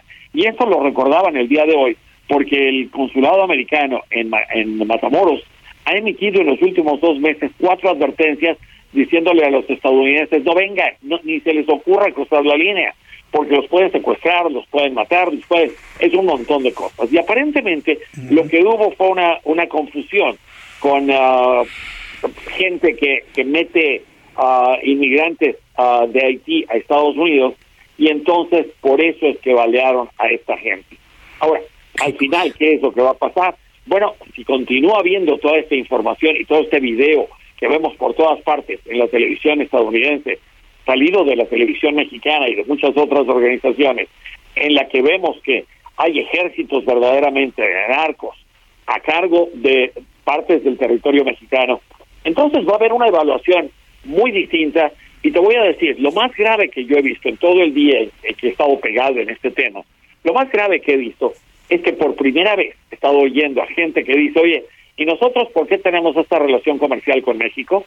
Y mucha gente está preguntando, bueno, es que es negocio. Bueno, sí, pero nos conviene tener un negocio con un país que tiene este tipo de desorden y de este tipo de falta de ley por todo su territorio. Y ese tipo de cosas nos podría llevar a una situación muy grave porque no sería solamente el declarar a esta gente uh, uh, terrorista, sino afectar la muy buena y muy productiva relación que hay entre Estados Unidos y México. Hay que acordarnos, uh, Jesús Martín, y esto, y esto la gente muchas veces lo dejan pasar por encima. 86 de cada de cada peso, 86 centavos de cada peso depende del del comercio internacional que hay con Canadá y Estados Unidos. O sea, son 86 centavos que son muy importantes, no los podemos dejar que se pierdan. Y menos por una situación de desorden como esta. Y menos porque hay la impresión de que no hay gobierno y de que todo el mundo levanta una, una pistola y ya es cartel y ya se une con otros 15 gavilleros y ya también ya tienen su cartel. Este tipo de cosas no puede pasar. Y esto es lo que están realmente afectando con todo esto. Lo tuvimos y, y, después, encima de eso, tenemos que tener a García Luna aquí uh, confesando todo este tipo de cosas y exhibiendo todo este tipo de cosas. Es lo más lamentable que ha sí. ocurrido. Te voy a decir, ojalá y esta gente esté viva, porque si no está viva, y los gobiernos lo saben y no nos lo están diciendo, entonces van a tener que buscarse muchas explicaciones. Pues Armando, a mí la verdad sí, todos estos elementos, hay, hay uno que en lo personal también considero que viene de alguna manera a tensar la relación, que es la reacción del presidente. En, en lugar de, yeah. de, de escuchar una, una, un, una palabra de colaboración, si los vamos a buscar, sí, este, estamos en este problema juntos. Ah, no, descalificó a todos los que han señalado esto en los Estados Unidos, dicen que es, dice que es propaganda que no le van a decir lo que tiene que hacer, que no pasa nada, que ya van a encontrar a los estadounidenses, desdeñando la desaparición de ellos y calificando de propaganda. Ya le contestaron al presidente mexicano a través de Twitter que a favor de quién está, si a favor de los carteles o del pueblo. El asunto se está escalando de una manera pues peligrosa, ¿no, Armando? Y sin ninguna necesidad. O sea, si el gobierno no puede demostrar que verdaderamente tiene control sobre los seis estados a los que Estados Unidos está diciéndole a los estadounidenses sí. no viajen ahí, entonces esto está muy serio. Y después si el presidente se dedica a no a, sacar a la DEA, a no cooperar con todo esto. Ah, la semana pasada hubo una audiencia eh, muy curiosa acerca de, narcotráfico y de declarar a estos cuates ah, terroristas. Ah, fue en la Cámara de Representantes y en el Senado. Y uno de los senadores muy poderoso, muy influyente, el senador, un senador por Carolina del Sur que se llama Lindsey Graham, le preguntó al procurador de justicia, Merrick Garland, ¿está México ayudándonos en esta cuestión del narcotráfico? Ah, sí. Y el, el procurador le contestó, bueno, pues eh, hay más o menos nos están ayudando, pueden hacer mucho más, de eso no hay ninguna duda. Y el senador le contestó delante de todo el mundo, bueno, si eso es ayudar, aborrecería yo pensar que es lo que es no ayudar. Entonces, este tipo de cosas no pueden ocurrir mientras sigamos así, pues vamos a tener muchos problemas. Muchos, muchos problemas. A ver, a ver qué, qué episodio se, se, escribe para el día de mañana, mi querido Armando. Por lo pronto, como siempre, te agradezco siempre tu participación y te envío un fuerte abrazo, Armando. Llámame el día que quieras, no te pierdas. Órale, de acuerdo, así lo haré. Es un gustazo tenerte aquí en el Heraldo. Abrazo, querido amigo. Gracias. Hasta pronto, que te vea muy bien. Es Armando Guzmán, gran periodista mexicano en los Estados Unidos, profundo conocedor de la política de los Estados Unidos y está preocupado, ¿eh? Está preocupado. Mire, ya para que escuchar a Armando Guzmán preocupado por esta tensa relación que, como él dice bien, lo dice muy bien, la ha tensado de manera innecesaria el presidente mexicano. Veremos mañana a ver si hay un discurso todavía un poco más, vamos a llamarlo así, más condescendiente o de mayor nivel de negociación para el día de mañana. Bien, son las 7.42 horas del centro de la República Mexicana. ¿Se acuerda lo que la Universidad Anáhuac escribió en un comunicado sobre el tema de el presunto plagio de la tesis de Yasmín Esquivel de doctorado? ¿Sí? ¿Se acuerda que y se acuerda lo que yo le comenté que había una salida en ese comunicado, porque era un, comunicado firmado por la Facultad de Derecho, por la Facultad de Derecho de la Náhuac, pues ¿qué cree? Que efectivamente ya está saliendo la Náhuac con otro comunicado ya no firmado por la Facultad de Derecho, sino por la Secretaría General de la Universidad Náhuac y la Federación de Sociedades de Alumnos. Y todavía arriba hay otra instancia que se llama Rector Cipriano Sánchez. ¿eh? Entonces, esta historia no se ha terminado. Miren, la carta es un poco larga, no se la voy a leer completa, pero en resumen, ¿qué es lo que está informando la NAWAC en este momento? Está informando que además, en, en este comunicado, que va a realizar un análisis riguroso de lo sucedido en el caso de esta tesis de doctorado y que llevará a cabo las acciones que subsanen las deficiencias en sus procesos de titulación. Ese es el resumen. Le voy a compartir la carta completa a través de mi cuenta de Twitter, arroba Jesús Martín MX, arroba Jesús Martín MX, para que usted la lea con todo detalle. Ya la puede encontrar en este momento en Twitter, arroba Jesús Martín MX. Vamos con Luis Eduardo Velázquez, director del diario y semanero Capital Ciudad de México. Estimado Luis Eduardo, qué gusto saludarte, ¿cómo estás? Muy buenas noches. Un gusto saludarte, Jesús Martín, a ti y a todo tu auditorio. ¿De qué nos vas a platicar el día de hoy? Sí, pues mira, comenzamos esta semana yo creo que con un tema que me parece muy importante de visibilizar. Se trata del principal pulmón de la Ciudad de México, que es Chapultepec, un sitio emblemático, un lugar que la jefa de gobierno Claudia Sheinbaum decidió intervenir, pero con una visión cultural. El proyecto ha sido polémico, incluso se han cancelado seis de los proyectos que se tenían planeados, ha habido juicios y se han escuchado también las inconformidades de los grupos vecinales y de quienes siempre han protegido Chapultepec.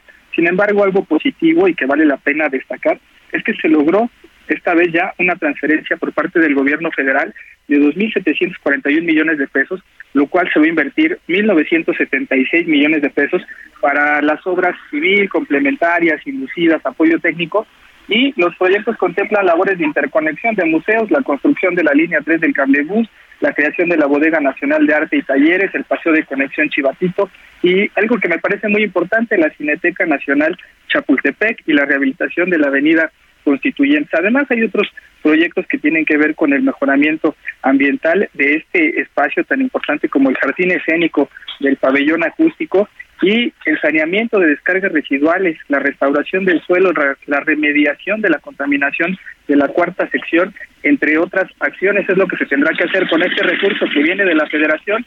Y yo creo que lo plausible, Jesús Martín, y finalmente para cerrar, es que es importante que la federación haya aportado recursos para el cuidado ambiental de la Ciudad de México y sobre todo se lleve también para el fortalecimiento de la cultura. Bien, bueno, pues a disfrutar, ¿no? De estos, de estas este, oportunidades, de estos beneficios, ¿no, Luis? Sí, sobre todo porque recordaremos que se acabó el fondo de capitalidad, que eran recursos que le llegaban a la ciudad para invertirse en infraestructura, en espacios como estos, y ahora vemos que ya es la, la federación directamente quien pone recursos para un buen proyecto y creo yo muy noble que es fortalecer el medio ambiente y la cultura.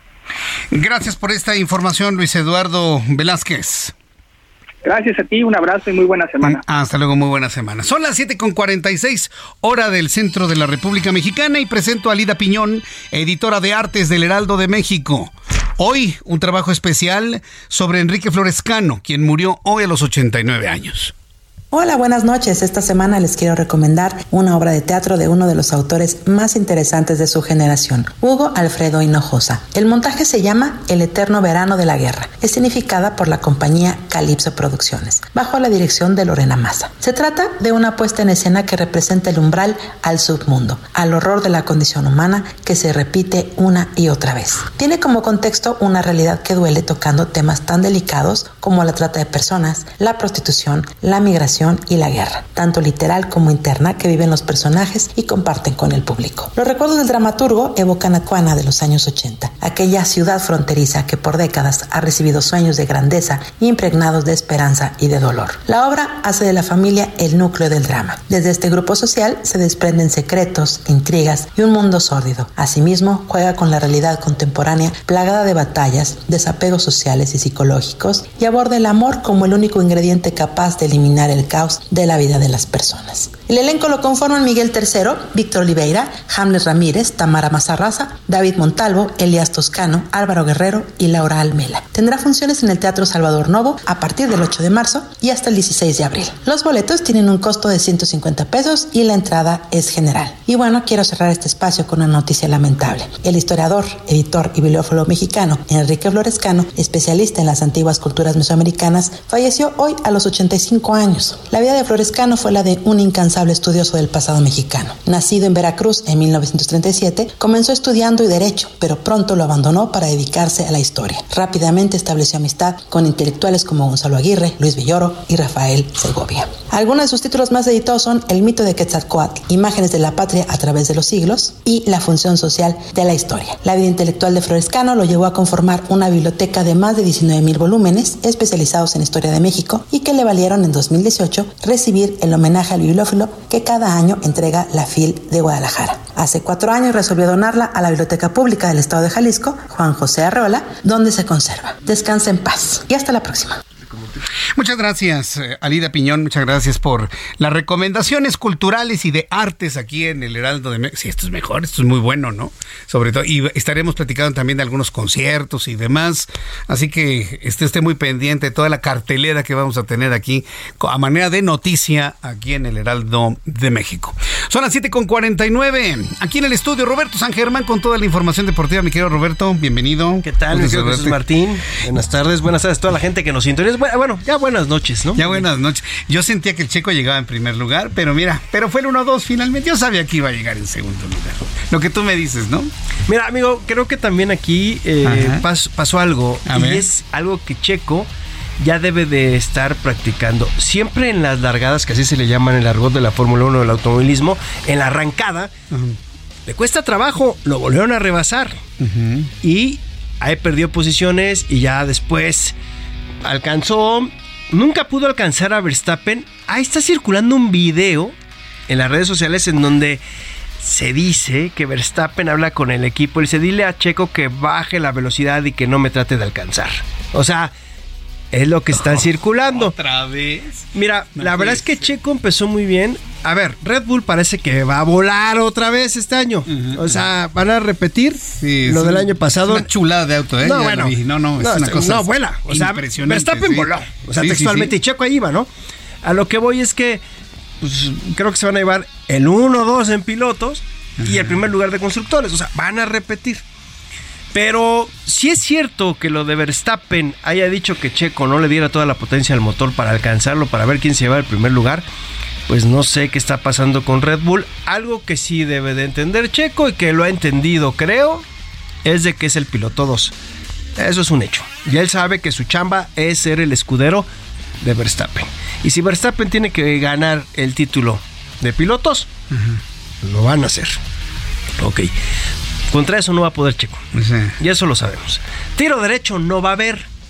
O sea, tú y yo vamos, porque también se pueden alocar y en una de esas chocan y pierden los dos. Entonces Red Bull los va a controlar, va a decir, a ver, a ver, aquí ustedes no mandan, aquí hay un señor, bueno, desgraciadamente el señor Dietrich ya murió, el dueño de la marca. Sí. Pero los que se quedan con todo eso es así de, se calman. Ustedes van a hacer esto.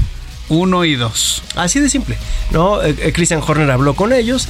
Helmut Marco, que ya no está, también habló bien de Checo al fin, este tipo, que es el austriaco que era el asesor, habló bien de Checo. Entonces, mira, creo que Checo arranca bien con el Gran Premio de Shakira allá en Bahrein.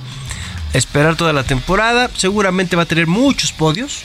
Sí, traen un auto poderoso. Sí, sí, está muy bueno el auto. ¿eh? Aston Martin también, ¿eh? Lo de Sí. Alonso Carrerón. Sí, sí, Del sí. español. E- Ese, auto les va a dar dolores de cabeza, ¿eh? Porque también es un buen auto, muy ligero. Yo, yo, yo lo vi muy bien, ¿eh? Fíjate que yo, yo tengo mis dudas porque acuérdate que durante lo que es el año este, van haciéndole modificaciones y arreglos a los autos. Seguramente Red Bull trae otra, ahora sí, como dicen, un, eh, Un as bajo un la as, manga. Exacto, ya sabes, y van a hacer algo que sea mucho más rápido. Los que sí no vi bien fue Ferrari y Mercedes. Mercedes no, no, no, no los van a alcanzar, ¿eh? Creo que no.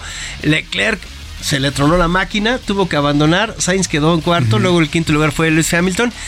Ahí van, pero sí, creo que Red Bull, amigo. Y luego, a ver, lo que, lo, lo que la gente de repente es muy chistosa porque se empieza a molestar. Es que no puede ser posible que siempre hay un equipo que domine, así como Red Bull. Señores, hubo una época que dominó Ferrari, una época que dominó McLaren, Mercedes. una época que dominó Mercedes, una época que dominó también Red Bull, una época, o sea, Es cíclico esto, pues. es de dinero. Ajá.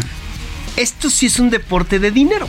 Oye, pero me sorprende este Mercedes porque tú me dijiste que lo estaban haciendo de fibra de carbón para evitar pinturas y de esta manera aligerarlo No, bueno, más. así son, son- es el chasis. Sí, sí, así. y- y- pero de alguna manera eh, aligerar pinturas y Si te demás. diste cuenta, casi todos los autos ya son negros. Sí, ya, todos, sí. sí. Por lo mismo. O sea, están bajando, o sea, están buscando hasta esos stickers o esas cosas que le puedes pegar, lo hacen un poquito más pesados, vamos a quitárselos, vamos, o sea, están haciendo Están muchas cosas. aprovechando hasta No, bueno, último, Es que como ya no los dejan entrar al túnel de aire para checar la aerodinámica y para que el coche la velocidad, porque ya la FIA se dio cuenta de estos cuates cada rato, estaban haciendo ahí como que modificaciones, dijeron, no, a ver, ya tienes tantas horas antes y durante el año, entonces...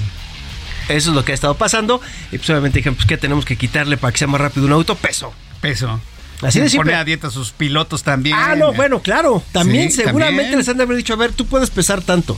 Ah, sí, claro. Hasta ahí. Sí. y además son pequeñitos, ¿eh? No son muy altos. Ajá. Como, como los. eh, Jockeys de los jockeys los de- de- los caballos de- también. Tienen que ser chiquitos, delgaditos y nada pesados. Sí, ¿no? sí, sí, para que el caballo... Órale, vámonos. Sí, sí, sí. Qué interesante todo esto, ¿eh? No, Sí, todo de- tiene- analizarlo todo de tiene esa que ver.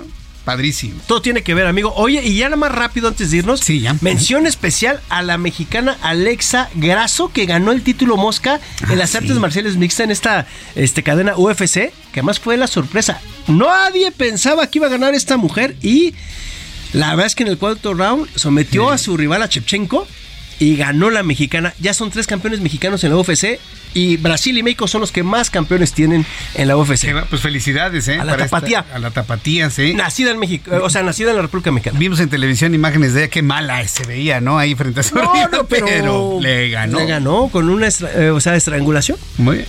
Gracias por la información, Roberto. Claro que sí, gracias a ti, cuídate mucho. Roberto San Germán con toda la información deportiva. Ya nos vamos. Mañana en punto de las 2 de la tarde, Heraldo Televisión con su servidor Jesús Martín Mendoza. 6 de la tarde, Heraldo Radio en todo México y en los Estados Unidos. Gracias, muy buenas noches. Esto fue Heraldo Noticias de la tarde con Jesús Martín Mendoza.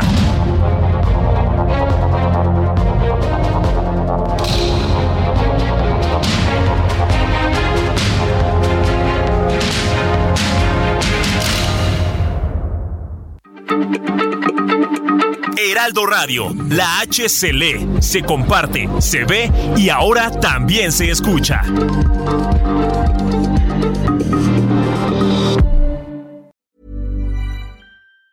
Even on a budget, quality is non-negotiable. That's why Quince is the place to score high-end essentials at 50 to 80% less than similar brands. Get your hands on buttery soft cashmere sweaters from just 60 bucks, Italian leather jackets, and so much more. And the best part about Quince, they exclusively partner with factories committed to safe, ethical, and responsible manufacturing. Elevate your style without the elevated price tag with Quince. Go to quince.com slash upgrade for free shipping and 365-day returns.